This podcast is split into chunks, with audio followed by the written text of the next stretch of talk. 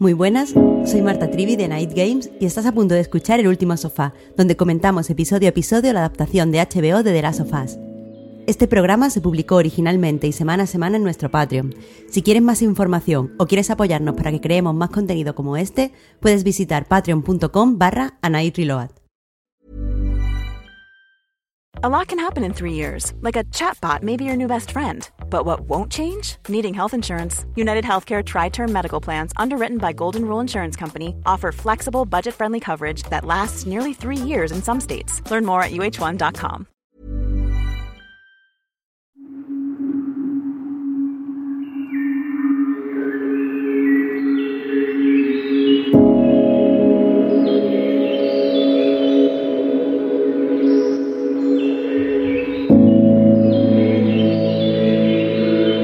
Muy buenas, bienvenidas y bienvenidos al Último Sofá, el podcast de Night Games en el que comentamos episodio a episodio la adaptación para HBO de The Last of Us.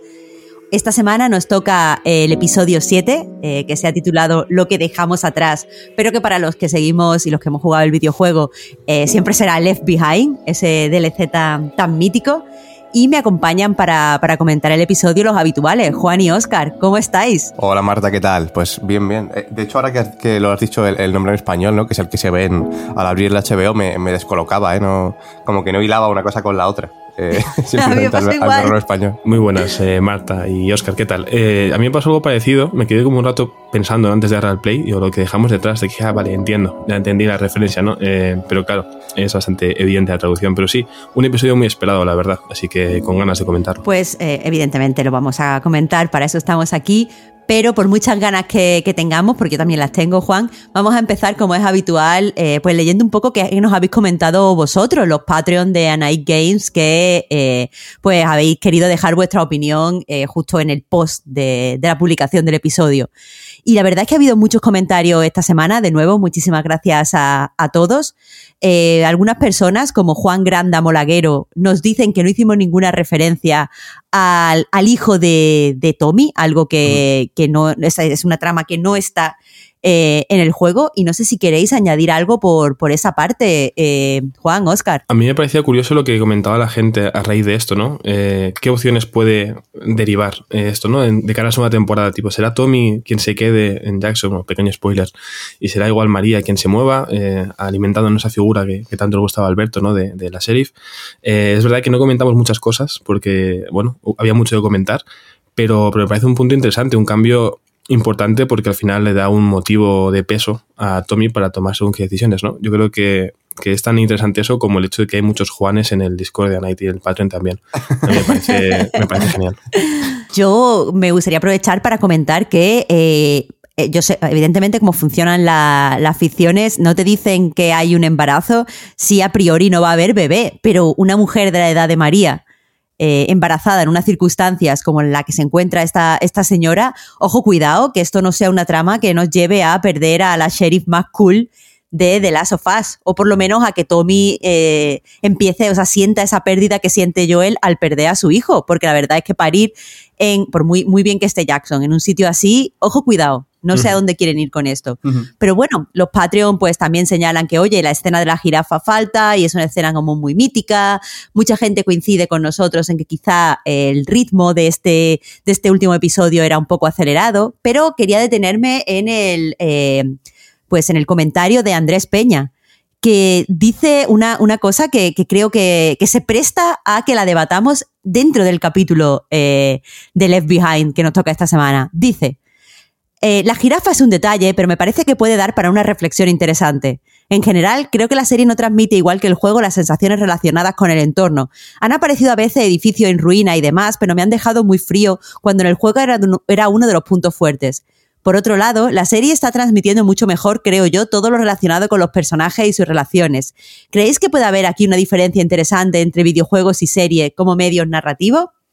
Pues eh, Andrés Peña, eh, no te vamos a, contestar ahora directamente, sino que lo vamos a hacer, creo, en nuestro, en nuestro análisis del episodio. Nos metemos de cabeza. Eh, y como es habitual, os pregunto, Oscar, Juan, ¿qué os ha parecido Left Behind? Pues eh, a mí me ha gustado mucho. Eh, no era de los que más esperaba, a pesar de que me, gusta mucho el DLC eh, por separado, ¿no? Lo que, lo que se cuenta como pieza narrativa del universo de Last of Us puede que sea de, las mejores, ¿no? Yo creo que, está ahí, ahí. a mí me gustó más, un poquito más, por ejemplo, el segundo juego que el primero. Y yo lo veo al, nivel, a la altura. Muy bien, y, me parece muy simbólico, que entiendo que también puede que vaya un poco por ahí lo que, lo que comentabas, Marta, de hilar una, el, comentario de Andrés con lo visto en el episodio. Eh, me parece muy simbólico de todo lo que significa eh, para él y todo lo que le ocurre a su alrededor, cómo enfrenta todas las situaciones. Creo que está claro que eso define a, a Eli como persona. Y, creo que, es clave y lo han hecho muy bien. Eh, creo que en este caso volvió a ser Neil Druckmann el guionista. Y, pero aquí en solitario, además. En solitario, exactamente. En el primer episodio escribía él, pero coescribía con el, eh, Craig Mason y aquí escribe en solitario. A mí me parece que, lo hizo muy bien en el, DLC como tal, en el juego. Creo que, que condensar en una, en una pieza narrativa eh, independiente, aunque luego tenga un sentido y se, se hile con lo que ocurre en la, en la historia principal, como también se ha hecho en, la serie. Y, bueno, ya digo que, creo que era clave para mostrar un poco todo lo que, todo lo que es Eli en general y todas las decisiones que toma y, y todos los pequeños guiños, yo creo que hay constantemente pequeños guiños a, este momento, en realidad, porque se hablaba mucho, no, supongo que lo habréis visto también en, Twitter, como que hay mucha, mucha gente que considera que es como un episodio de relleno. y a mí me parece casi que, al revés, ¿no? Eh, yo creo que todo, eh, todo lo que hay en este DLC conduce a, todas las cosas que pasan en, la historia principal.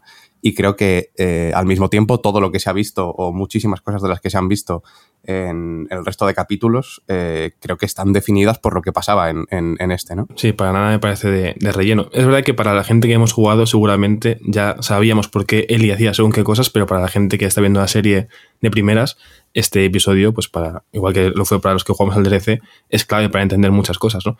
Eh, yo lo esperaba bastante, sobre todo por, bueno, gracias, a, iba a decir por culpa de gracias a, al conductor de, de Tocofas, a Matías eh, Rebolledo, porque ya nos dijo hace tiempo que era de los que más le había gustado, ¿no?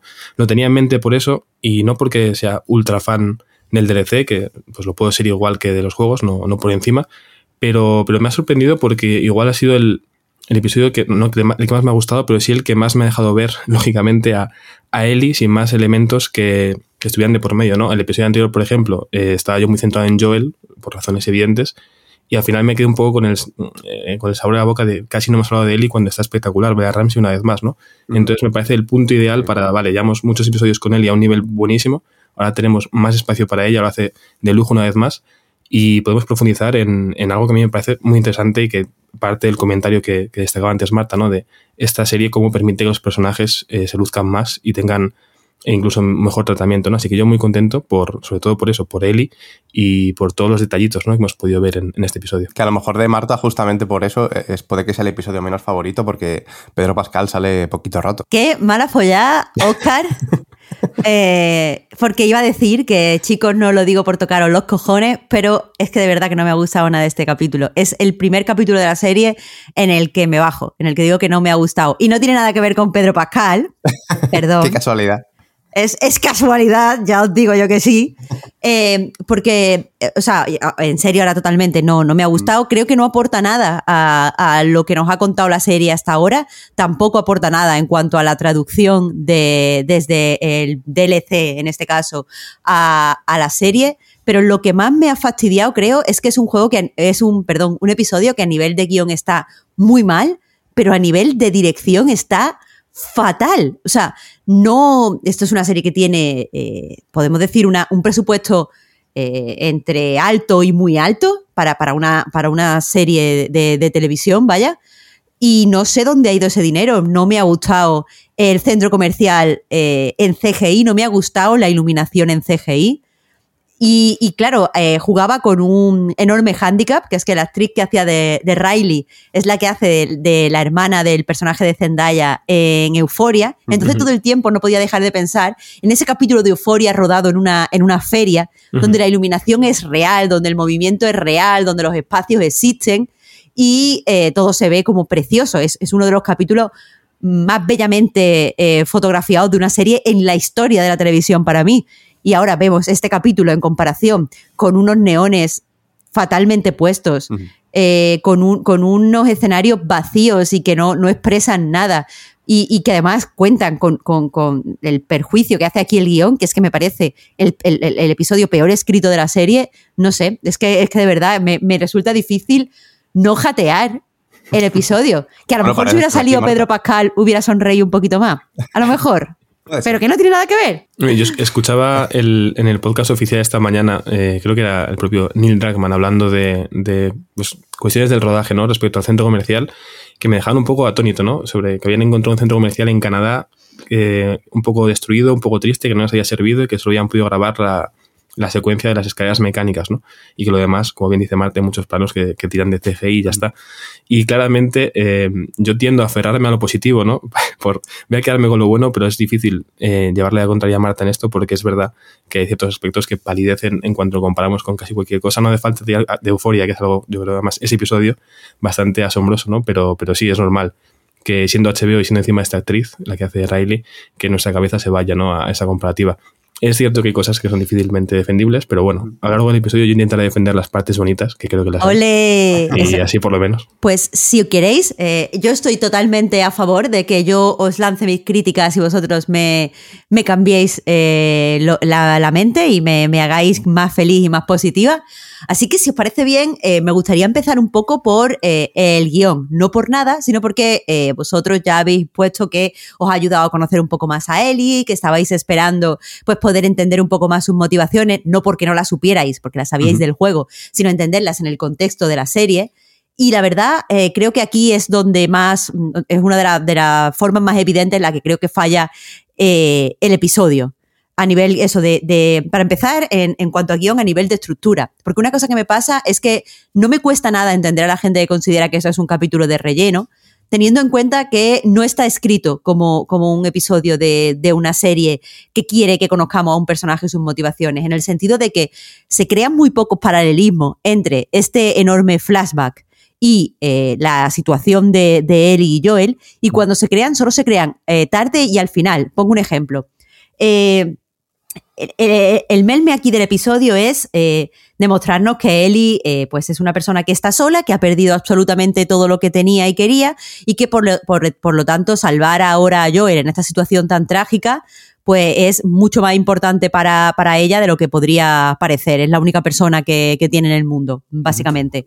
Eh, pero sin embargo, eso se nos dice de, una forma intelectual, pero creo que no se, nos, no se nos dice de una forma emocional, en el sentido de que no hubiera sido mucho mejor eh, que el capítulo fuera y viniera entre las dos líneas temporales. Por ejemplo, en el momento en el que Riley coge la mano de Ellie, que Ellie en, el presente cogiera la mano de Joel y se viera como, va, los dos se cogen de la mano, pero uno es alegre y otro triste, que el momento en el que, eh, no sé, eh, Ellie, eh, yo que sé, Riley le da el libro de Pums a Ellie, Ellie hubiera salido como leyendo su libro sola, mientras Joel estaba como tiritando y muy enfermo. Eh, que cuando sale el principio que dicen que Eli le ha dado una puñalada a una chica y se sale riendo, volviéramos al presente y viéramos que a Joel le han dado una puñalada y ella lo está intentando mover. Ese tipo de paralelismos emocionales creo que hubieran sido muy tensos en el episodio, nos hubiera puesto en cierto estado emocional interesante y al final eh, nos hubiera dejado con cierto resquemor, porque si Eli al final muere, hemos estado viendo todo el tiempo paralelismo, Eli no, perdón, Riley, hemos estado viendo todo el tiempo viendo paralelismo entre cómo Eli demuestra el amor eh, a Riley y cómo Ellie demuestra el amor a, Joel, cómo eh, pues las circunstancias eh, movieron su relación con Riley cómo las circunstancias mueven su relación con Joel. Si al final lo último que vemos es la, la de esta de Riley muriendo y Ellie sola, y se queda ahí el episodio, quizás nos hubiéramos preocupado mucho más por el estado de, Joel, pero creo que, que, está hecho de una forma muy perezosa, como que te cuenta, o sea, como vamos a hacer un parón, ahora te cuento toda la historia y al final se cogen de las manos me parece una oportunidad perdida. Yo, de, hecho, hice la, de jugar la, parte del juego. Eh, bueno, aparte del juego aquí es completo el, el, DLC, ¿no? Que es larguito, así que se me, se, me alargó, se me alargó un poco. Y justo esta parte, Marta, no te la puedo defender porque yo tampoco estoy eh, muy, muy contento en ese sentido, eh, por el hecho de, pasar del presente al pasado. ¿no? Eh, yo creo que justamente en el, en el juego sí que se hace mucho, se hace constantemente de, un lado para otro. También creo que tiene un sentido distinto por lo que tiene de, videojuego, ¿no? volviendo a, remitir al, al comentario de Andrés. Eh, porque claro, está lleno de, momentos de acción. Al final, Eli en, la serie simplemente está por una casa buscando material para poder curar a, Joel, ¿no? La serie, o sea, en la serie, en el juego no tiene nada que ver porque se está recorriendo efectivamente un centro comercial, precisamente. Creo que el, simbolismo ahí es más evidente. Y también creo que puede que algunos se pasen un poco de, evidentes y otros eh, yo creo que por, por, también cosas que comentabas, Marta, puede que no acaben de, calar tanto, ¿no? El tema de la iluminación eh, no es lo que, lo, que mejor ejecutado está. Sí que es, un poquito como hecho por IA todo, ¿no? El, el ver, eh, sobre todo el momento en el que se encienden las luces del centro comercial, a pesar de que es un momento potente y, simbólico, creo que, que, no acabo de rematar por eso. Pero bueno, eh, volviendo a, a, lo que comentabas, yo también creo que, que faltaba un poquito eh, crear paralelismos un poco más específicos con la situación con Joel, porque eh, al final creo que es muy, e, es más difícil eh, comparar una cosa con la otra constantemente, ¿no? Porque sí que hay un montón y algunos son más rebuscados que otros. El tema de, mm, yo qué sé, de la pistola, ¿no? Como Riley no tiene problemas en dejarle la pistola, es una, una de las cosas que, que a lo mejor son más evidentes. Em, y con Joel por el tipo de relación que tienen, porque en el momento en el, que, en el que ocurrió esto, que se la pidió, no se la quería dejar porque aún no tenían ese punto de confianza. Creo que hay un montón de cosas de estas, pero eh, puede que ponértelas todas de golpe y luego tener que elegir tú con qué la comparas del resto de la trama, eh, puede que sea un, trabajo un poco eh, como poner demasiado trabajo en el espectador, ¿no? En ese sentido. Fíjate que me toca hacer de, abogado del diablo en un caso que no me interesa para nada, porque realmente estoy de acuerdo con vosotros, pero eh, realmente podría haber sido peor. Y esto lo digo con conocimiento de causa, porque también he escuchado que la idea original era poner simplemente el flashback, sin incluir las secuencias con Joel, lo cual me ha parecido peor aún eh, que lo que hemos tenido, ¿no? Eh, estoy de acuerdo en que mejoraría bastante si lo planteamos como con lo que dice Marta, con este tipo de ida y venida, ¿no? Para ver este, este vínculo entre las dos partes. Yo quiero creer que en su cabeza la idea era hacer que el espectador pensara que Ellie se iba a ir, porque eh, no, creo que funcionara, porque yo creo que todo el mundo pensábamos que Ellie no iba a dejar a Joel en ese momento.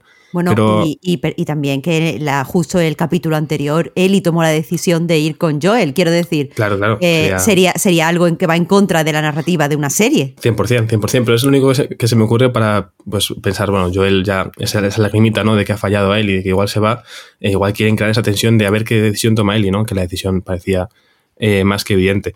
Entonces, bueno, eh, como habéis visto, mi, mi, defensa del caso ha sido nefasta porque es difícil defenderlo. Sí que creo que hay estos paralelismos ¿no? que mencionaba Oscar, ¿no? como lo de la pistola, también se puede ver con el alcohol, por ejemplo, como Eli delante de Riley se hace la dura, ¿no? diciendo, mmm, qué rico, y con Joel ya no disimula, o la máquina, ¿no? del Mortal Kombat 2, como hay, hay guiños ya la propia temporada que igual sí podemos reconocer y pueden ser interesantes, pero que no dejan de ser más detallitos que de eh, momentos tan potentes que funcionen bien, ¿no? Entonces, bueno, eh, creo que me voy a pasar a vuestro bando y así acabamos antes. No, no, no te pases, no te pases, es que aquí estamos para hablar, no, no, no, hay bandos. En este, caso, en este caso concreto, en el resto voy a seguir defendiendo eh, las cosas buenas del episodio. Bien, bien. Así me gusta. Ya que comentaba Juan lo, del, lo del Mortal Kombat, a mí me, me pareció justo eso que o sea, entiendo que no hace falta recrear todo exactamente, adaptar todo exactamente como es en el, en el juego, pero me parece un momento especialmente bonito, especialmente potente, como para habérselo dejado fuera, ¿no? De eh, cómo, la forma en la que lo plantean en el episodio y cómo lo plantean en, la serie, porque bueno, por, si alguien escucha el podcast sin, sin, haber jugado al juego, lo que ocurre cuando están jugando al, al, juego de lucha en, en, el juego es que no funciona bien la máquina. Entonces simplemente tú ves la cara de, de Ellie mientras juega y como no puede jugar porque, porque no funciona la máquina, eh, Riley le tiene que, poner en situación, ¿no? Le hace cerrar los ojos y le hace imaginarse un poquito todo lo que, lo que, está, lo que está viendo en el juego, a su personaje, los movimientos que hace, cómo esquiva al rival, cómo le ataca, todo esto, y tú no, no ves nada, ves las barras de vida, pero te lo tienes que imaginar igual que se supone que, lo está haciendo, que lo está haciendo Eli, ¿no? Y me parece un momento especialmente eh, potente y demasiado bueno como para habérselo dejado fuera. Pues ahora voy un poco por, por ahí, Oscar. Antes, eh, pues contestando un poco a lo que comentaba ahí Juan y tú, entiendo que, o sea, también me di cuenta de esos paralelismos como el del alcohol y la pistola, pero me parecen paralelismos estéticos. Eh, yo lo que buscaba era un poco paralelismos emocionales entre la situación tensa que Eli tiene en la actualidad y la situación tensa que vivió durante su última noche buena, como para... lo que quería básicamente es que la gente empezara a intuir que lo que le había pasado a, o sea, que lo, que temía Ellie era que le pasara a Joel lo mismo que a Riley, porque nosotros también lo estábamos temiendo viendo tantas similitudes. Pero, pero bueno, sí, entiendo que, eso, que es una... O supongo que es difícil de, escribir un guion así. Respecto a, estos detalles, como por ejemplo el de la máquina, es que eh, iba a ir justo ahí, Oscar. Creo que el videojuego tiene más recursos, utiliza más recursos narrativos de los que utiliza la, serie y no entiendo muy bien por qué.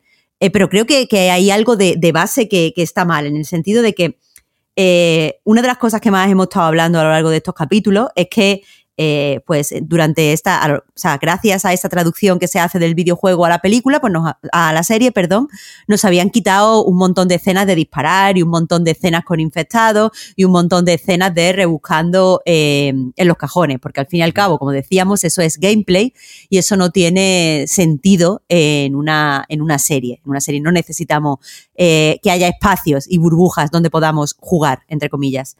pero lo que veo en este capítulo es que lo que es gameplay en el DLC está. O sea, quiero decir, a mí este capítulo lo que me dado la sensación es que hay un pa' para allá todo el tiempo. O sea, te dice Riley, te voy a enseñar las cinco, las cuatro, después cinco maravillas del centro comercial. Y vemos a unos personajes moviéndose por el centro comercial de una maravilla a otra, pero estas maravillas no tienen ningún interés narrativo. Quiero decir, no creo que sea importante de dónde ha sacado Eli su libro de chistes, no creo que aporte nada eh, pues no sé, la, mayoría de cosas que hacen.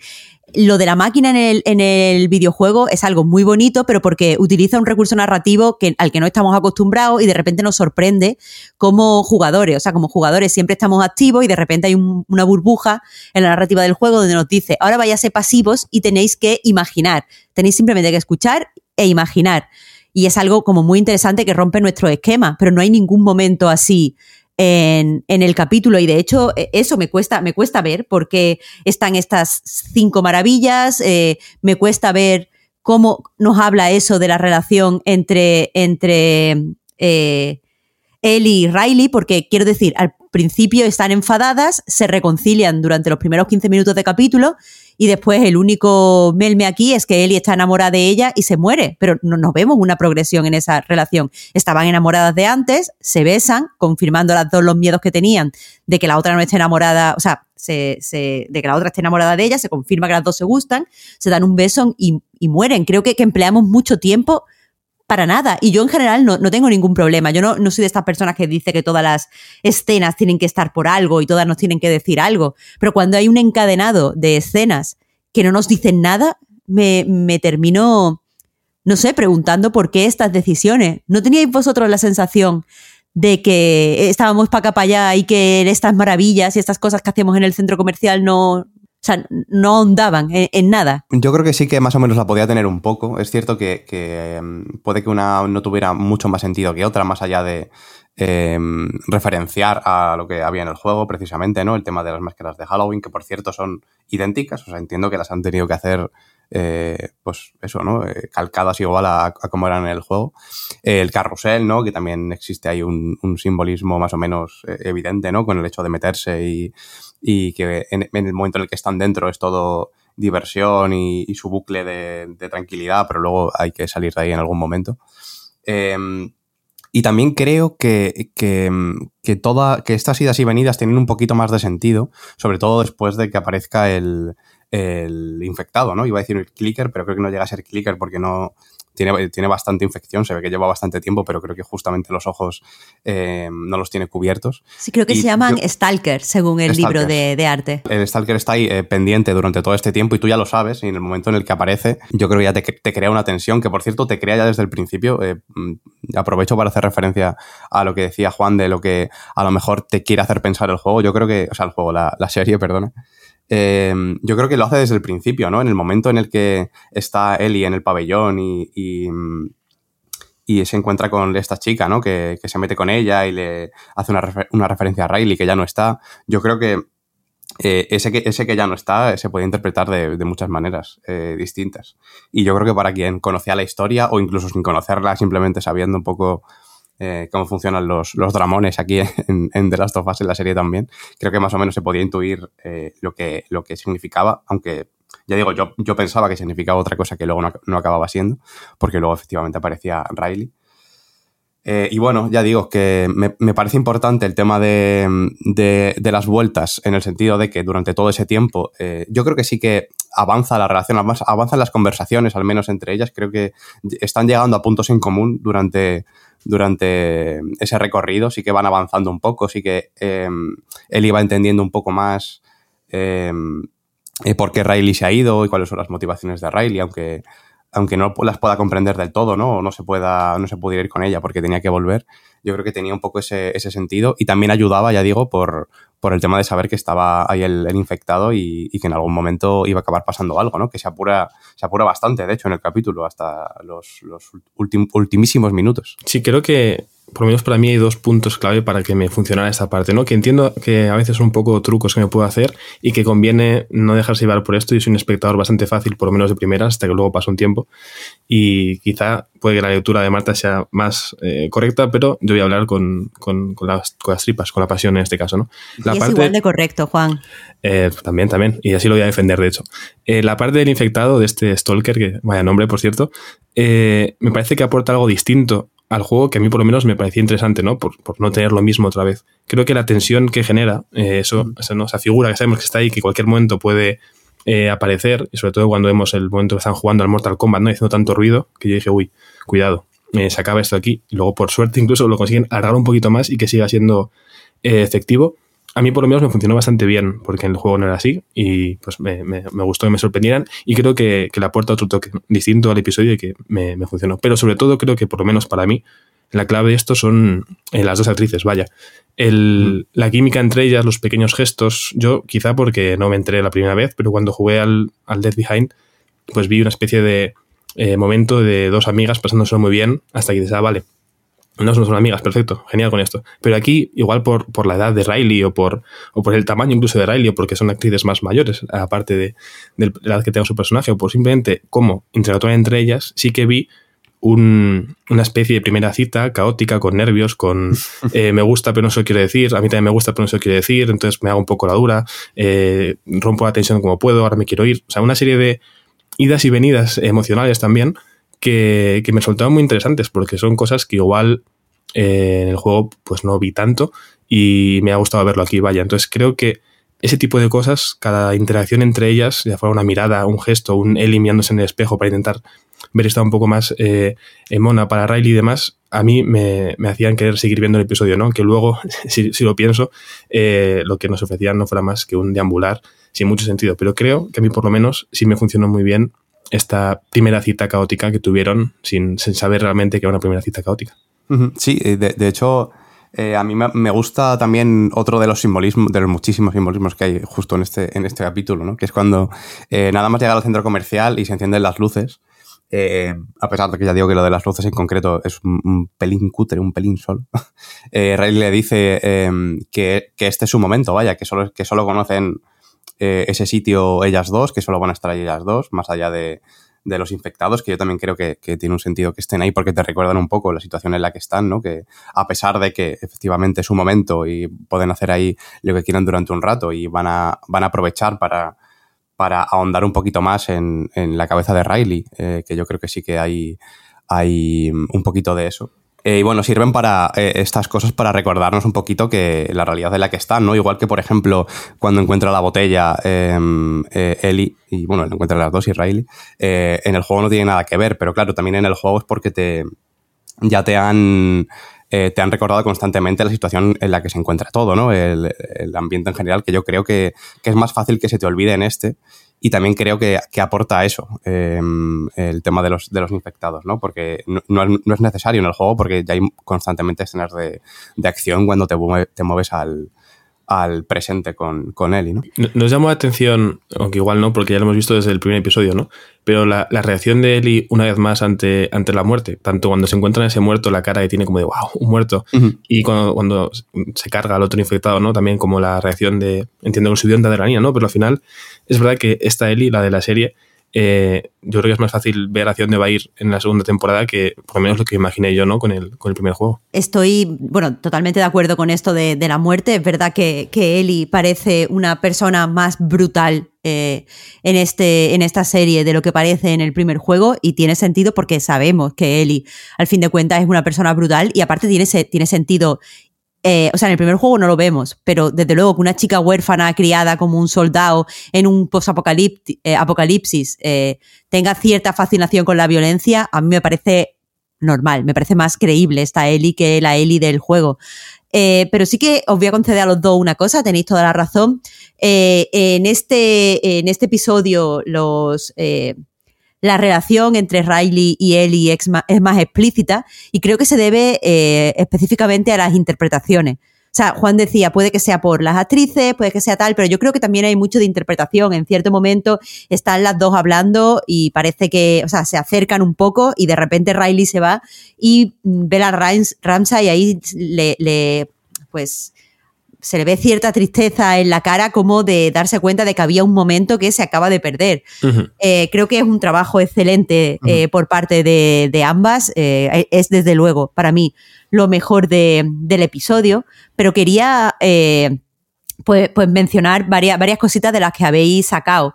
en primer lugar, respecto a lo de que creo que no se avanza demasiado emocionalmente en el episodio, eh, no termino de estar de acuerdo con Oscar en esto de eh, que, bueno, que él iba entendiendo sus motivaciones y que no sé qué, porque creo que es todo bastante superficial, en el sentido de que eh, no sabe por qué se ha ido Riley, Riley se lo explica, le dice que es que no quiere estar allí cogiendo mierda y que por eso se ha unido a los Fireflies. Eh, pero primero tengo el problema de que eh, todo lo inteligente y buena en su trabajo como soldado y que está hecha para mandar de Ellie, eso es algo que se nos dice explícitamente y no me gusta. Es una serie que hasta este momento nos ha estado mostrando las cosas en vez de, explicitándolas. Y de repente tenemos una escena donde Ellie está sentada con el, el, militar este y le dice, eres una líder, tienes que seguir siendo una líder. Y posteriormente eh, Riley le dice, sí, yo soy muy fuerte, pero no soy una líder como tú. Y ese, ese tipo de cosas a mí me, me parecen como de barateo, de, de, poca experiencia escribiendo, que sé que estoy hablando de Neil Druckmann y no tiene poca experiencia escribiendo, pero es lo que me transmite. Eh, y después eso, eh, no me parece que haya un toma y daca en los entendimientos, porque el episodio termina con Ellie diciéndole, eh, Riley, no te vayas. Entonces, eh, al final, ninguna de las dos ha estado hablando de, nada. Simplemente había esa tensión de que Riley quería algo más en su vida y de repente se da cuenta que una relación con Ellie podría ser algo más en su vida. Pero eh, al final, eso, Riley intenta explicarle qué le aportan eh, las luciérnagas, él le dice que las luciérnagas son una mierda y que matan a gente de Fedra como ella, y Riley le dice que no, que las luciérnagas están bien, y, Riley, y él le dice que mm, pues en Fedra no sé qué, y, al final creo que lo único que no están es explicitando el world building. Creo que la gente que no ha jugado al juego a lo mejor no entiende demasiado bien qué es Fedra, qué son, lo que, qué son las luciérnagas, si las luciérnagas son buenas o malas, si no sé qué, y creo que este episodio lo que hace es explicar, no, las luciérnagas pues son unos rebeldes, pero también eh, no hacen mucho y se aprovechan de los adolescentes y les mienten. No, pero Fedra en realidad pues son unos fascistas, pero también mantienen segura la población y, lo, y les dan de comer. Sí, pero no les dan de comer demasiado. Creo que era un diálogo con el... O sea, hay como muchos diálogos entre, entre Riley y Ellie que eran diálogos con el espectador. Me parecen muy expositivos. Entonces me mm. cuesta, me cuesta comprarlo y me cuesta aún más eso, el que al final todo, todo sea un... Eh, está construyendo para nada. Porque aquí es evidente desde el principio que se, que se gustan, me parece bastante evidente que se iban a, besar y que todo se solucione a priori hasta que, hasta que tenemos el elemento disruptor del stalker, se, se que se solucione con un no te vayas, ah, bueno, pues no me voy. Eh, no sé, me, me, parece para nada, me parece que todo eso que hemos visto no ha hecho que ninguna de las dos cambie. Lo que ha hecho que cambien es que se besen y podéis decir, ya, pero es la cita lo que hace que se besen. Sí, pero es que entonces me parece una cita demasiado larga. Me parece que perder un episodio con tan pocos episodios que tenemos en una cita demasiado larga donde dos adolescentes se besan, ¡ah! Me cuesta. Y eh, después quería hablar un poco de la escena esta de tensión con el Stalker. O sea, eh, entiendo, o sea, leo la, la, escena como Juan. Lo que quieren es enseñarnos que ahí hay un Stalker, en una escena, por cierto, fatalmente dirigida que me recuerda a lo peorcito de Stranger Things aquí cuando entra en la, en la tienda con los muñecos creepy, se ve así puesto en la pared. Es lo peorcito de Stranger Things ahí. Y eso, abre los ojos y sabemos que se ha activado. Película de terror de barateo. Bueno, vale, puedo, o sea, me parece mm, mal, pero lo puedo comprar. Pero el problema que tengo a partir de ese momento es que, eh, pues sí, evidentemente la intención, como decía Juan, es que estemos nerviosos en el asiento y nos vayamos dando cuenta que cada vez estas chicas están haciendo más ruido y que, eh, primero, eso va a atraer al stalker y por otro, ellas no lo, van, no lo van a escuchar porque mm, están cada vez más desinhibidas hasta el punto que al final están encima de una vitrina bailando. Eh, pero el problema que tengo con esto es que creo que la, la tensión no está bien dirigida. Quiero decir, la situación que muestra aquí el, episodio es un poco la de un, la de un slasher típico, ¿vale? Tenemos unos adolescentes siendo tontos y adolescentes y dejándose llevar por sus pasiones adolescentes de alcohol y sexo y eh, una figura que quiere hacerles daño. Y no me parece que se equilibre eso, no vemos el Starker por dónde va. Por ejemplo, cuando, estábamos, cuando estaban ellas jugando al arcade, no sabemos dónde está el Stalker y podéis pensar, bueno, pero eso da miedo pero discrepo. Creo que desde Tiburón los espectadores saben, o sea, los espectadores intuimos que eh, saber dónde, que nosotros sepamos dónde está el monstruo, pero los personajes no es lo que da verdaderamente miedo. Eh, entonces, eso, como que enseñan al Stalker, se olvidan y por eso creo que falla, se falla al construir tensión. Creo que esto es un problema de dirección, básicamente. Eh, yo, yo, te quería contestar sobre todo, Marta, a lo primero que, has comentado. lo de antes sí que estaba más o menos de acuerdo, aquí no tanto.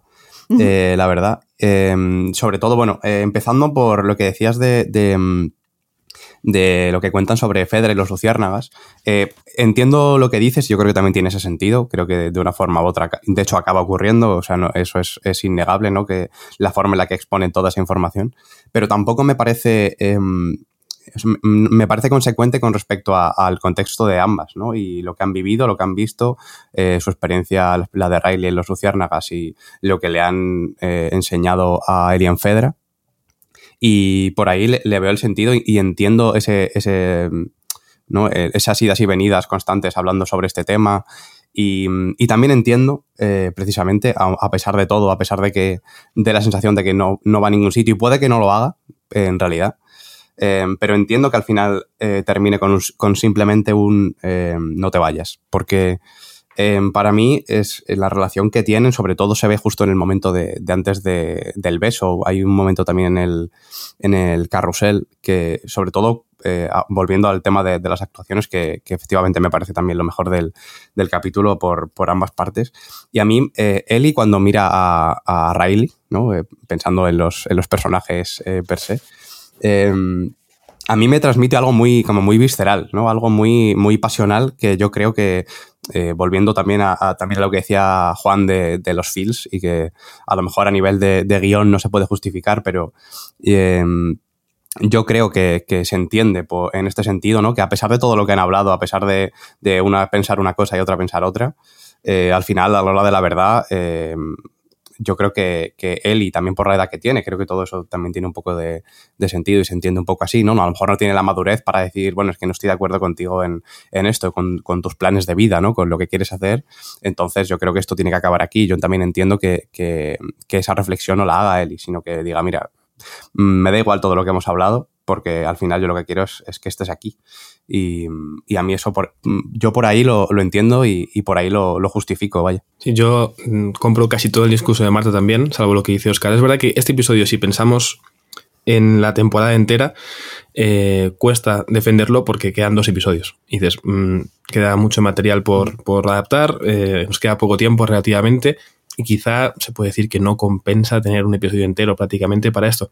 Lo puedo entender, pero si en vez de pensar en el mundo exterior pensamos solo en, esta pequeña aventura por el centro comercial, ¿no? en este episodio y en la parte bonita, pues bueno, ya nos preocuparemos luego cuando sea muy apresurado al final decir, madre mía, si hubiéramos puesto menos metraje de, del centro comercial, eh, igual esto quedaría mejor.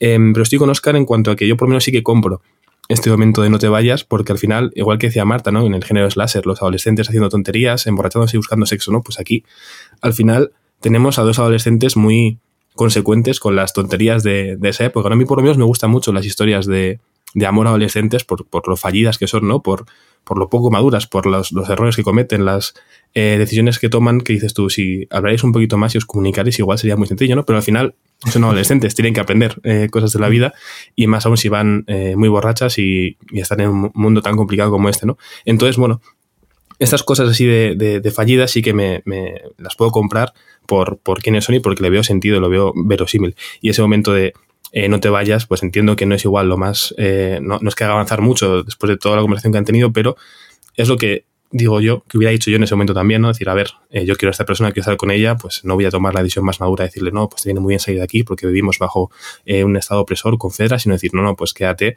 el resto ya lo veremos después, ¿no? Que no tenía mucho tiempo de, plantearse ningún tipo de opción, por, por desgracia, pero sí me pareció por lo menos además un momento muy bonito, ¿no? O sea, creo que junto con el momento de Joel, que a mí me pareció incluso más bonito, este momento de no te vayas a mí me, me llegó como a emocionar bastante, ¿no? No tanto como el de Joel, porque igual es una relación que llevamos más tiempo construyendo, que a mí por lo menos me importa más llegado a este punto de la, de la temporada y que, bueno, pues después de, ese plano de la mano inicial de, de y Riley, que me pareció muy, muy tierno, no porque esté bien rodado o por lo demás, sino porque simplemente yo estaba ya eh, muy a bordo ¿no? de, de, esa relación, con ese, ese barco yo quería que para pero cuando vi cómo Ellie luego le daba la mano a Joel, eh, cómo salió a Riley y demás, y cómo Joel se da cuenta, porque yo creo que Joel sí que pensaba que Ellie se iba a ir, eh, pues a mí por lo menos me, me, valió para decir, bueno, pues mira, esto me parece muy bonito, muy tierno y ojalá les vea todo muy bien. Claro, creo que no me he explicado bien. Yo no es que no compre el no te vayas. El no te vayas es lo único que me parece lógico en el episodio, porque Joel le dice al principio eh, que se vaya a Eli. Le dice, Eli, vete.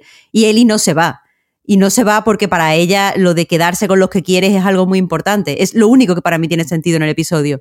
Lo que no tiene sentido para mí es todo lo que lleva a ese momento de no te vayas. Porque me hubiera entrado mejor, o sea, para mí hay dos opciones para, introducir esa escena. O la introduces desde el principio, porque Ellie y Riley ya tienen una historia que nosotros no conocemos y, e, y Riley ya la ha abandonado y Ellie ha sentido ese abandono. Entonces, si a mí me hubieran puesto la escena de no te vayas eh, en la habitación de, de sin la cita, a mí me hubiera entrado bien también.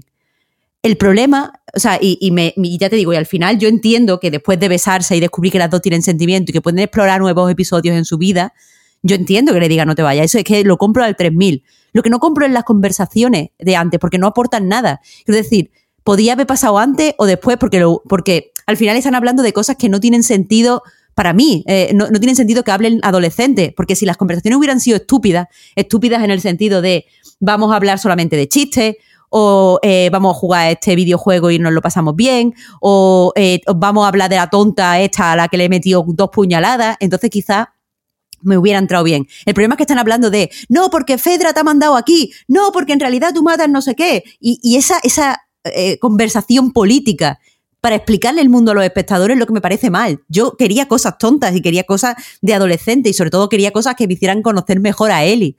La, escena, por ejemplo, en la que eh, después de morder están las dos sentadas y Ellie está destrozando cosas y Riley está sentada y le dice, eh, podemos quedarnos aquí las dos juntas y volvernos locas juntas, no sé qué, mm, como, como amantes, me parece excelente. esas son las chorradas que yo quería.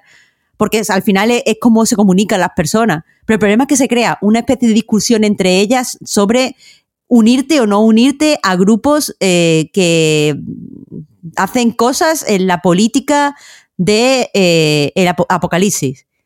Y yo lo que quiero es que sean novias. Entonces, eh, pero no, es lo que yo quiero, además lo que, lo que se necesita, porque me resulta extraño que él y Joel se relacionen solo en base a eh, tonterías y sentimientos, es decir, que Eli le cuente el chiste por la noche, que Eli le haga la broma de que si va a dejar embarazado al de este de disparar, ese tipo de chorradas, y ellos se relacionan así, eh, me hubiera gustado ver eso reproducido con Riley porque hubiera entendido, ah, es que Ellie eh, tiene una cosa, otra cosa más en común con Joel, que no puede decir las cosas directamente, sino que tienen que demostrar con gestos su, su amor. No son personas de hablar, son personas de hacer.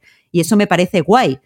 Eh, pero el problema es que de repente Ellie se convierte en una persona de hablar y hablar de cosas muy serias. Entonces, no sé, me parece que, que no es la misma Ellie que yo conozco, es otra señora. Y, eso es en concreto lo que no me como. Eh, pero bueno, también estoy pensando que quizá eh, pues pueda ser también una cosa de la edad y de la forma en la que mm, los adolescentes, o sea, de que yo soy mayor y que los adolescentes son algo que eh, en la ficción no se representa demasiado bien, entonces es normal que aquí no estén a lo mejor 100% bien escritos porque tienen que lidiar con la imagen de los adolescentes en la ficción y de que Ellie es un adolescente muy normal en el juego supongo que puede ir un poco por, por ahí. Pero vaya, la escena, yo lo que quería es que todos fueran escenas de no te vayas, no escenas de... Eh, Tienes aquí bombas por, por no sé qué, pues las bombas matan a gente como yo, eso me da igual.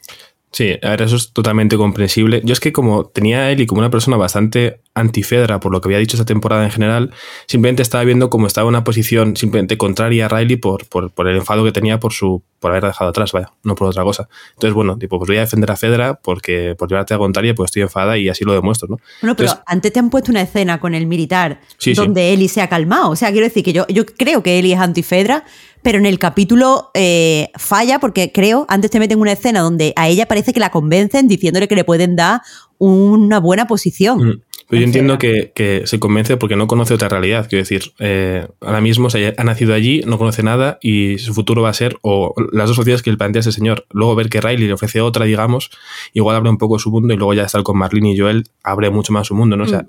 es difícil ponernos en su lugar eh, por, por razones evidentes, pero me imagino crecer en, en una zona de cuarentena donde tienes que vivir ahí sí o sí, porque fuera está la muerte. Y dices, bueno, pues a ver, si solo me queda llevar la contraria o tener una vida un poco mejor, igual me lo planteo. Pero bueno, es un mundo bastante feo y bastante horrible, muy opresor y no me gusta nada, así que mejor no ponerme en, en esa situación.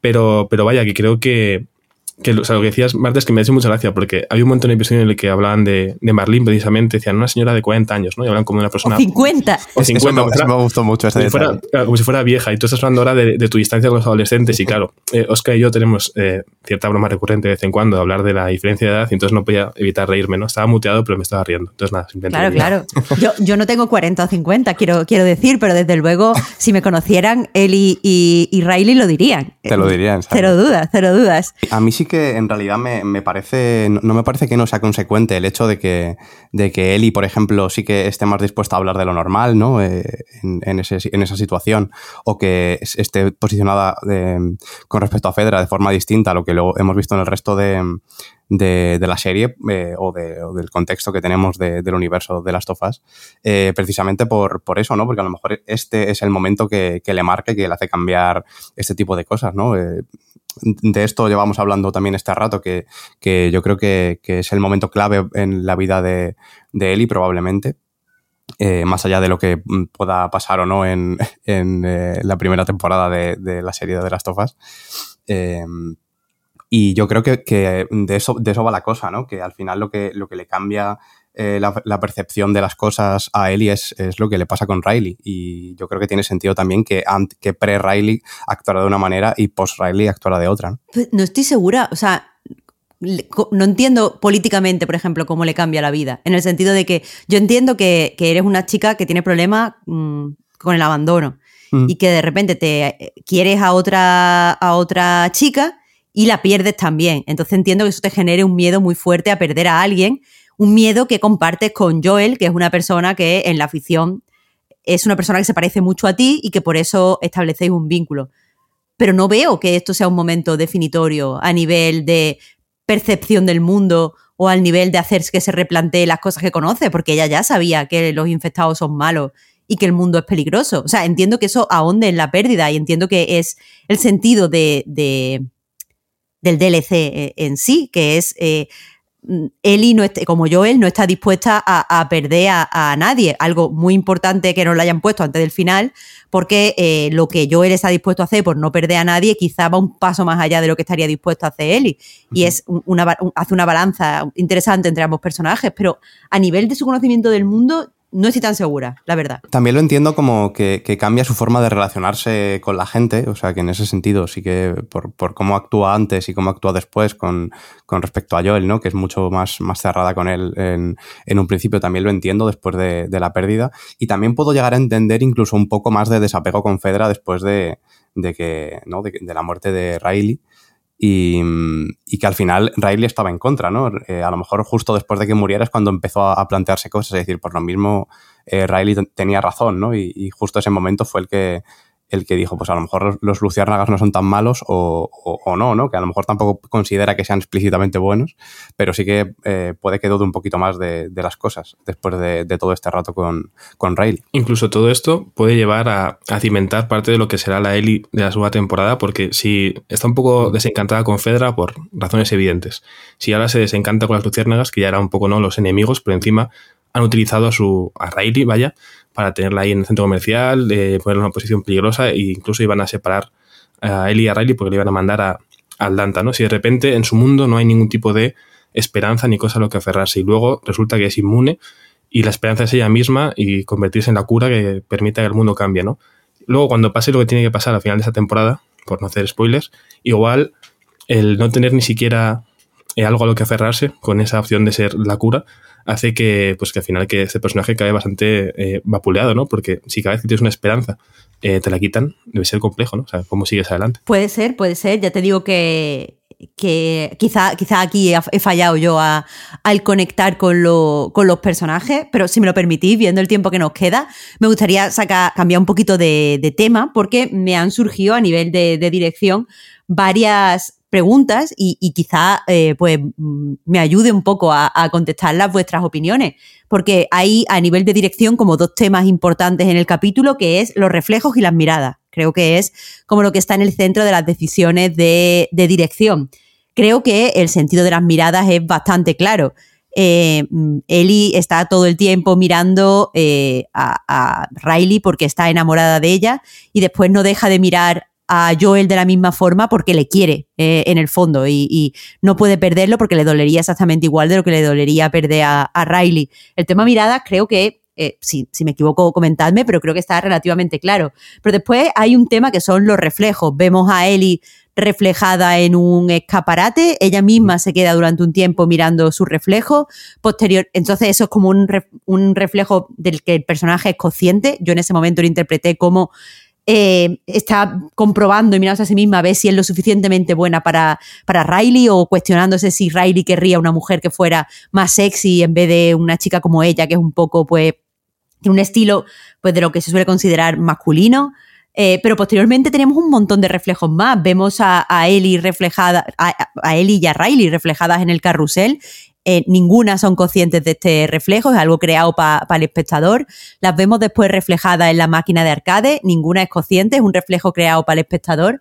¿Cómo habéis leído este tipo de, reflejos? Porque me, cuesta entender el, significado en el contexto del capítulo. Eh, sí, yo, yo la verdad es que no, no me fijé en que estaban ahí, pero tampoco le, vi un significado muy claro, más allá de, los más específicos que decías, como el del escaparate de la tienda de, lencería, que, bueno, estoy de acuerdo en que el significado de lo que, de lo que podría ser esta escena, más allá también de, yo que sé, un despertar de la sexualidad, de de Eli o, que al final acaba siendo un poquito lo mismo, ¿no? Porque se empezará a plantearse ese tipo de cosas, pero es verdad que el resto de, situaciones yo tampoco les he visto un, un, sentido muy, muy específico. Menos mal que este podcast no lo va a escuchar mi directora de TCM porque tiene varios trabajos hablando de la construcción de la identidad de la mujer en la ficción y casi todos tienen que ver con, con espejos y cosas así. Entonces, bueno, por suerte, como no voy a estar a la altura de lo que ella querría y no lo va a escuchar, no pasa nada.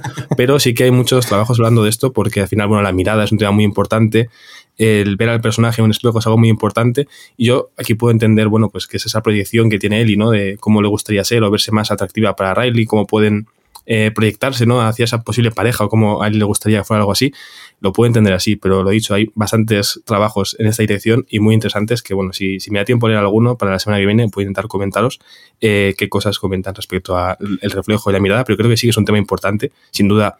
Eh, algo que han hecho con voluntad, no, nada casual, y que creo que es relevante para la construcción de la identidad del personaje de Ellie en este caso, y al que yo simplemente sumaría otro tema más, que igual no es tan bonito, tan relevante, pero creo que el tema de las cicatrices también se puede tener en cuenta ¿no? en este episodio. Desde cómo menciona Ellie cómo se hizo la cicatriz en la, en la ceja, ¿no? Eh, en algún tipo de aventura. Con Riley, el hecho de la cicatriz de la mordedura de las dos al final, eh, cómo, se hizo, cómo se hizo también, y ese pequeño vínculo que puede tener con la cicatriz que le va a quedar a Joel. En una escena a mí por lo menos me, me llamó la atención que evidentemente Ellie yo creo que tiene cierto entrenamiento por parte de Fedra como para saber hacer unos primeros auxilios y, y coser esa herida, ¿no? Pero bueno, al final son cicatrices que les quedan y que a la vez también pues, puede ser un poquito un, hilo conector entre esos puntos. Sí, respecto a, los reflejos, Juan, me acabas de intimidar mucho con tu, con tu profesora. Eh, yo iba a lanzar como ciertas teorías, ninguna de las, las compro, son teorías de las que me he tenido que rascar demasiado la cabeza como para que sea la intención. Yo, yo lo veía como... Eh, pues una forma de distanciarnos a, los espectadores del amor juvenil, como, como diciendo, bueno, ellas eh, se quedan eh, allí en su pequeño rinconcito del mundo y nosotros solo podemos verlo a través de cosas porque no queremos perturbarlas. Entonces, eso lo veía como una forma de crear intimidad. pero tampoco entiendo qué sentido tiene crear intimidad en este tipo de escenas, porque eh, o sea, ¿por qué hacernos conscientes al espectador de que somos ahí uno, un poquito boyers? Porque al final ver, ver ficción es siempre ser un poquito boyer. Pero eso es lo que diría un, eh, analista como un poco carca. Eh, pero bueno, bueno, lo de las cicatrices. la verdad es que parece bastante interesante, vaya, no, no lo había pensado. Sí que se me ocurre que al final es una serie que está todo el tiempo intentando eh, enseñarte cómo los personajes se relacionan y se parecen entre ellos. Al final vemos que Riley y Ellie eh, parece que son dos amigas muy similares, pero las dos reciben una cicatriz en el brazo y en la mano. Y esas cicatrices eh, las, ponen en caminos diferentes. Es decir, Riley muere, Ellie de repente queda definida por esa cicatriz. entonces eso, eso es lo que hace que cambie su vida para, la, vida de las dos, la relación entre ellas cambia para siempre. La relación con la cicatriz de Joel no la veo, pero sí que es cierto, Juan, que yo también pensé, ah, claro, tiene entrenamiento militar, sabe hacer eh, primero auxilio y sin embargo le pone la toalla esa que está comida de mierda. que yo entiendo que eso es porque es una serie, pero es que pensé, madre mía, mm, Joel no se va a desangrar, pero se va a literal morir de la infección. Eh, pero sí, sí, sí. Creo que de hecho nos quedan solo unos minutos. Y si pasamos a esa escena final y hablamos por fin de Pedro Pascal para que a mí me gusten un poco las cosas. ¿Qué os ha parecido la escena final? Eh, a mí me ha gustado mucho. O sea, al final, a nivel de, interpretación, si es en lo que nos queremos centrar, más allá de, los, de todas las, metáforas ¿no? que ya hemos comentado, de los paralelismos con la situación con, con Riley. Em, sobre todo el momento de la mano, ¿no? Que nos hemos centrado, lo hemos comentado antes de pasada. A mí sí que me parece que, la comparación es, evidente, me parece que, aporta muchas cosas, ¿no? Es un amor distinto, pero es un amor que, está ahí, em, en el caso de Joel con respecto a, Riley. Y, yo creo que están en un punto en el que, en el que efectivamente ya la, la pérdida de Joel significaría muchas cosas, ¿no? Y incluso para Joel también se ve su, su, tristeza, ¿no? Durante, durante todos eh, los pequeños momentos en los que se, en los que aparece, em, los que aparece en escena, ¿no? Valga la redundancia. Em, por lo que llevaba comentando desde varios capítulos hacia atrás, y yo creo que se vio especialmente en el, en el anterior, en el sexto, que es el miedo que tiene de, fallar, básicamente por fallarle a, a Ellie, ¿no? Por no poder seguir con ella. Y yo creo que eso se, con, muy poquito, creo que se, se transmitía eh, cada vez que se volvía al momento de, de Joel. Y creo que es un, buen culmen la, la, escena final, a pesar de que eh, no, no, entiendo muy bien o no, no, sé si tengo muy claro el sentido de que el final sea este, dejarlo tan, un poco tan en el aire. Eh, me parece bien, no digo, que, no digo que no me parezca bien, pero tampoco em, tengo claro si es por algo en específico, ¿no? Si esto tiene por qué significar algo, lo que decías Marta, de que todas las escenas em, yo, también entiendo que no todas tienen por qué significar algo y por eso mismo no tengo claro si en este caso es así, ¿no? Si dejarlo ahí justo en, el limbo simplemente es por una tensión eh, eh, típica de, serie, ¿no? Simplemente entre cliffhanger entre un capítulo y otro que pasará aquí. Pero bueno, eh, me, gusta como final y, por supuesto la, interpretación de, ambos actores es, increíble y, también evidentemente lo, fue en el caso de Riley. Sí, la verdad es que es un final muy televisivo, ¿no? Cliffhanger de manual para que la gente diga, madre mía, ¿qué pasará esta semana? ¿Sobrevivirá o no? Sobre Pedro Pascal, quiero decir, no sé en qué podcast de los tres que habéis publicado esta semana, Marta, pero ya lo comentó Alberto Corona, que era seguramente el actor eh, más en forma del momento y, me parece evidente. Y es que con, pocas líneas que tiene este episodio, pero es que no hace falta ni, que hable, está eh, soberbio, vaya, o sea, mm, esa pequeña lagrimita al principio cuando cree que Eli se va, su cara cuando ve que Eli vuelve, el cómo se apretan la mano simplemente es como, madre mía, es que se, se quieren, se van a proteger, esto es precioso. Lo malo es que, bueno, si sabes lo que va a venir, pues dices, entiendo que va a ser complicado, pero eh, me parece genial. O sea, creo que con muy poquito han conseguido, muy poquito digo en este episodio, eh, avanzar bastante en este vínculo que ya era fuerte, pero ahora me parece como casi parece inquebrantable, ¿no? De lo que se quieren y cómo se quieren proteger, ¿no? Todo lo que decía Oscar, ¿no? Esa sensación de fracaso por parte de Joel, de no he podido proteger a Ellie, me voy a morir, voy a ser una carga, al final son muchas cosas y, Pedro Pascal te lo, te lo vende todo con, con cinco microgestos, pero muy, muy buenos. Estoy muy de acuerdo con los dos. Eh, si me dejáis un momentito construyo sobre lo que habéis estado diciendo. Eh, pero antes rápidamente solo tengo que decir que me parece indignante que la peli, o sea, que la escena donde más se avance todas las cosas de ese sea la última escena del episodio y todo lo demás se avance menos. Pero bueno, sí, Eh, perdonad, que tenía que rantear. Pero eso sí, me parece que es una escena muy buena y me parece que se avanza a muchos niveles de tema. Por un lado, eh, Joel eh, tiene, o sea, nos lo han presentado durante toda la serie como una persona que lo que hace es que cuida de los demás y que está dispuesto a todo por cuidar de lo que él considere su, su familia. Es difícil entrar en la categoría de familia con Joel, pero una vez entra, está dispuesto a hacer cualquier cosa por ti. ¿Qué pasa?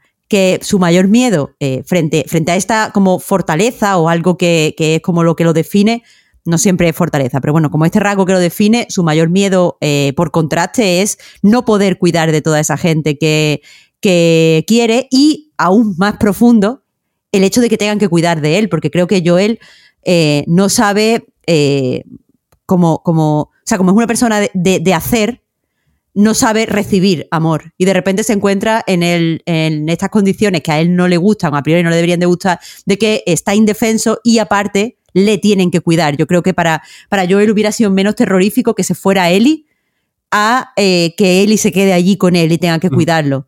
Y de repente, eh, en esta última escena hay una enorme evolución por, por parte de, de, Joel. O sea, por un lado es lo que yo más temía, que es quedarme en una posición de, de indefensión, o sea, no de indefensión, de una posición de no poder cuidar y quedarme indefenso. Esto ha pasado, pero ahora, y eso es terrorífico como a nivel físico, pero ahora tengo este terror a nivel mental de que me tienen que cuidar y tengo que, mm, al final, lo voy, a, lo voy a decir unas palabras muy llanas, pero espero que se entienda. Tengo que ser un buen enfermo y, y dejarme cuidar y dejar aceptar el amor de Eli. O sea, porque creo que para Joel es más fácil dar ese, esos cuidados, dar la preocupación que recibirla. de repente se ve en una, posición eso, tiene que recibir el amor de Eli.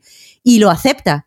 Y, creo que eso es como la mayor evolución que hemos visto en Joel hasta el momento. Porque yo creo que para él, o sea, e, es una persona que está como muy alejada de sus sentimientos. Vale pero hacer, o sea, ver en Ellie algo de Sara y reproducir los sentimientos que tenía con Sara en Ellie, no de una manera creepy, sino de una manera sana, o sea, querer a Ellie como una hija, es algo que, bueno, le ha costado, pero puede hacerlo, pero ahora el, verse él así, eh, no sé, creo que, es algo que ni siquiera podía llegar a imaginar y, y los dos actores nos lo venden estupendo eh, cuando, cuando esos roles se dan la vuelta, especialmente porque ya nos deja intuir que Eli también es capaz de, de cuidar y que también se siente en una posición muy cómoda haciéndolo. Y eh, al final la parte 2 tiene que lidiar con eso, lo de que son mm. dos personajes exactamente iguales que van a chocar por ciertas cosas.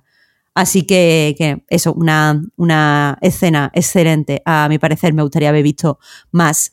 Así que eso, vamos a ir terminando el programa. No sé si alguno tenéis eh, ¿Alguna predicción para el capítulo que viene? Predicción no, o sea, esta vez he visto el avance, pero si no me equivoco es el episodio en el que nos vamos a encontrar a, Troy Baker, además, eh, a cierto grupo de, maleantes, así que espero sufrir bastante, la verdad, porque al final no lo típico, ¿no? que en todo este tipo de ficciones posapocalípticas eh, los humanos son el verdadero problema, pues bueno, aquí va a haber, va a haber cositas y nada agradables, entonces bueno, eh, solo puedo predecir que vamos a sufrir, y mucho. Sí, yo, yo no, no, tenía claro si iba a ir exactamente por ahí el tema, pero bueno, me imaginaba que, que estas, esta escena de sufrir, ¿no? y este momento de sufrir sí que va a estar, y sí que tenía que estar por ahí, pero no tenía claro si, si iba a estar ahí. O sea que eh, al final supongo que el, último capítulo, el capítulo 9, tendrá que mm, decir muchas cosas eh, en poco tiempo. Ya, ya. Creo que, el ritmo, al final, llegaremos al último episodio y veremos que el ritmo quizás ha sido uno de los problemas más grandes de esta serie, pero no me quiero adelantar. Por cierto, aprovecho para decir súper rápido que me ha extrañado mucho que Ashley Johnson no fuera la madre de Ellie, porque estaba esperando una escena en la que Ellie nacía y al principio del episodio y que su madre era Ellie Johnson. Pero en los trailers salió, o sea que igual sale en, el siguiente episodio, ¿no? Pero que a lo mejor no es Ellie. A lo mejor una señora que está pariendo en el hospital y ya. Oh, no, no. o a lo mejor, a lo mejor el nacimiento pues de otro personaje que llega en, la segunda temporada. Y que se parece a la chica con coletas del gimnasio, puede ser. Ya veremos, ya veremos.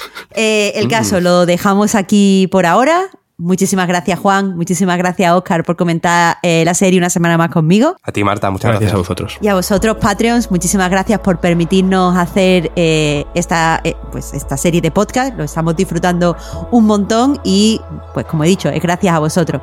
Así que espero que hayáis disfrutado de este capítulo y nos escuchamos la próxima semana. Hasta luego. Chao, gente. Hasta luego.